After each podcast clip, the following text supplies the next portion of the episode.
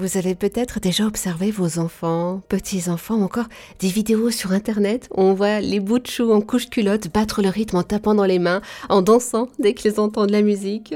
Les bébés, les enfants adorent la musique. Pour en parler justement de la musique avec nous, j'ai la joie d'accueillir Claudia Kespiaï, fondatrice et présidente de Cap Enfant et vice-présidente de la Fédération française des entreprises de crèche. Elle est autrice de Petite enfance, de la musique avant toute chose, paru chez Duno. Bonjour Claudia. Bonjour Eva. Expliquez-nous la puissance de la musique dans la vie de l'enfant, et ce dès sa naissance, on l'apprend dans votre ouvrage, et même avant. Même avant. En fait, la musique, elle prépare, elle sculpte le cerveau, elle prépare des capacités qui sont des capacités de discrimination, par exemple, qui vont être le terreau du langage. Elle prépare aussi des capacités de synchronisation, notamment avec le rythme, là, qui sont le terreau de la socialisation. Et puis, il y a tout l'écoute, la mémorisation, la concentration qui sont travaillées énormément euh, au travers de la musique puisque l'enfant écoute, va se concentrer, va mémoriser la mélodie, va la chanter. Donc tout ça, ça se fait naturellement chez l'enfant, déjà in utero d'une certaine façon, hein, puisque tout se construit, mais déjà à 7 mois, 7 mois et demi, il entend et il est en capacité de, de mémoriser une chanson que vous chantez vous régulièrement. Si vous la chantez tous les jours, euh, frère Jacques par exemple, eh ben, il mémorisera et ça lui rappellera des souvenirs plaisants. Ensuite, si vous rechantez quand il pleure, frère Jacques, il va se souvenir euh, de ces temps euh, intra-utérins, et, et, du coup, ça va dégager une forme de plaisir, de réconfort. Alors, cette musique, elle sculpte le cerveau. Pourquoi? Parce que euh, toute cette capacité de d'écoute, de, discrimination va euh, travailler des compétences qui sont par exemple les compétences que l'on va trouver dans la lecture au travers du rythme, avoir une écoute fine du rythme. Euh, ça va même être un outil pour lutter contre la dyslexie, parce que la dyslexie, c'est euh, souvent une affaire de rythme et de confusion entre le P et le D, et cette discrimination, quand elle est fine, se, enfin, se fait beaucoup mieux.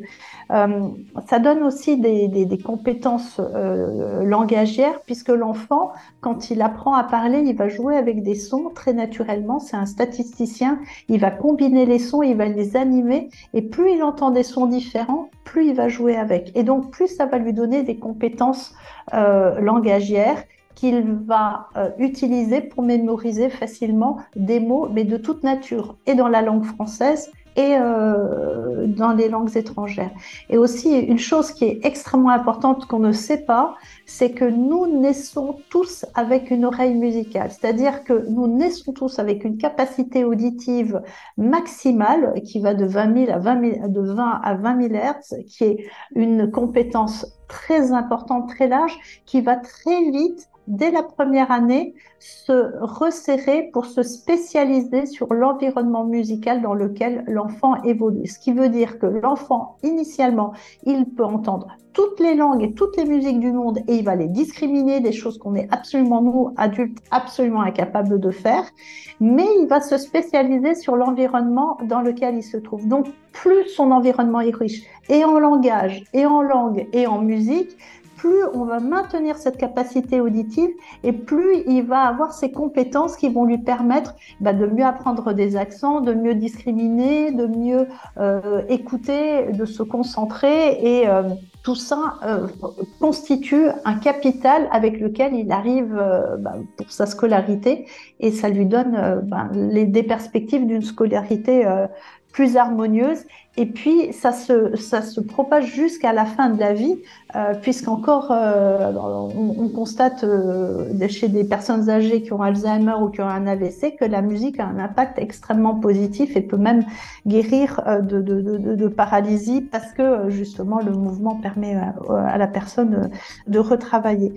Il y a énormément entre sur le chant, euh, au travers du chant, au travers de la danse, au travers de la musique, d'impact. En fait, un bébé préfère la voix chantée à la voix parlée. Ça dégage une forme de réconfort, une forme de plaisir. D'ailleurs, les berceuses euh, calment les enfants. Ça déclenche du bien-être. Et ensuite, plus grand, quand on chante dans une chorale, quand un enfant et un adulte d'ailleurs, ça dégage un sentiment d'appartenance, ça dégage du plaisir Donc cette euh, composante chant, elle est extrêmement euh, intéressante parce qu'en fait, ce plaisir, il y a une forme aussi de, bien-être, d'être en phase avec l'autre. Ça favorise la coopération et ça, il y a plein de recherches qui le prouvent. Et du coup, ça développe un aspect altruiste, un plaisir de, communion. C'est vrai que quand on chante tous ensemble quelque chose de très beau, euh, on, a un sentiment d'appartenance et un plaisir euh, qui se dégage, euh, qui est, selon Isabelle Pérez d'ailleurs, peut-être la raison d'être de la musique. En tout cas, euh, on s'interroge si on si on n'aurait pas d'abord chanté au lieu de parler dans la préhistoire et enfin tout au début de la de la vie humaine. Isabelle Pérez, qui est la chercheuse de référence en neurocognition à l'Université de Montréal et qui a travaillé plus de 30 ans sur l'étude du cerveau musical. Claudia Caspillaï, à une époque, c'était la grande mode. On voyait beaucoup de mamans enceintes sur les réseaux sociaux qui mettaient le casque audio sur le ventre, notamment avec de la musique classique qui, paraît-il, rendrait les enfants plus intelligents. Qu'en pensez-vous? En fait, l'environnement musical symphonique in utero est absolument naturel, c'est-à-dire que l'enfant euh, vit euh, dans le, son que la maman entend et puis aussi les sons intérieurs.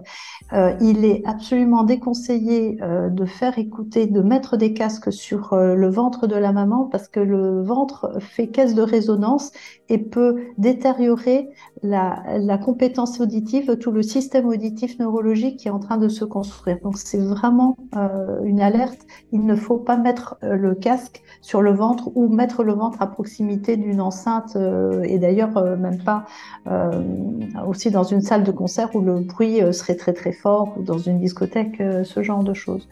Donc ça c'est euh, hyper important. Euh, il y a eu toute une vague aussi de l'effet Mozart. On disait qu'il fallait écouter que de la musique classique et principalement du, du, de la musique pour rendre son enfant intelligent. C'est faux. Euh, et d'ailleurs l'auteur initialement euh, n'avait pas euh, non plus été dans cette direction-là. C'est pas exact. Et ce qui est exact en revanche, c'est que la musique euh, développe plein de compétences et euh, qui s'apparentent en fait à des formes d'intelligence. Et, et, je reprends euh, ce, ce texte-là ou cette phrase d'une chercheuse qui est peut-être la chercheuse la plus importante sur le plan euh, de la musique, qui est Isabelle Pérez, qui est canadienne et qui a au cours des trois décennies fait de Montréal la capitale de l'étude du cerveau musical.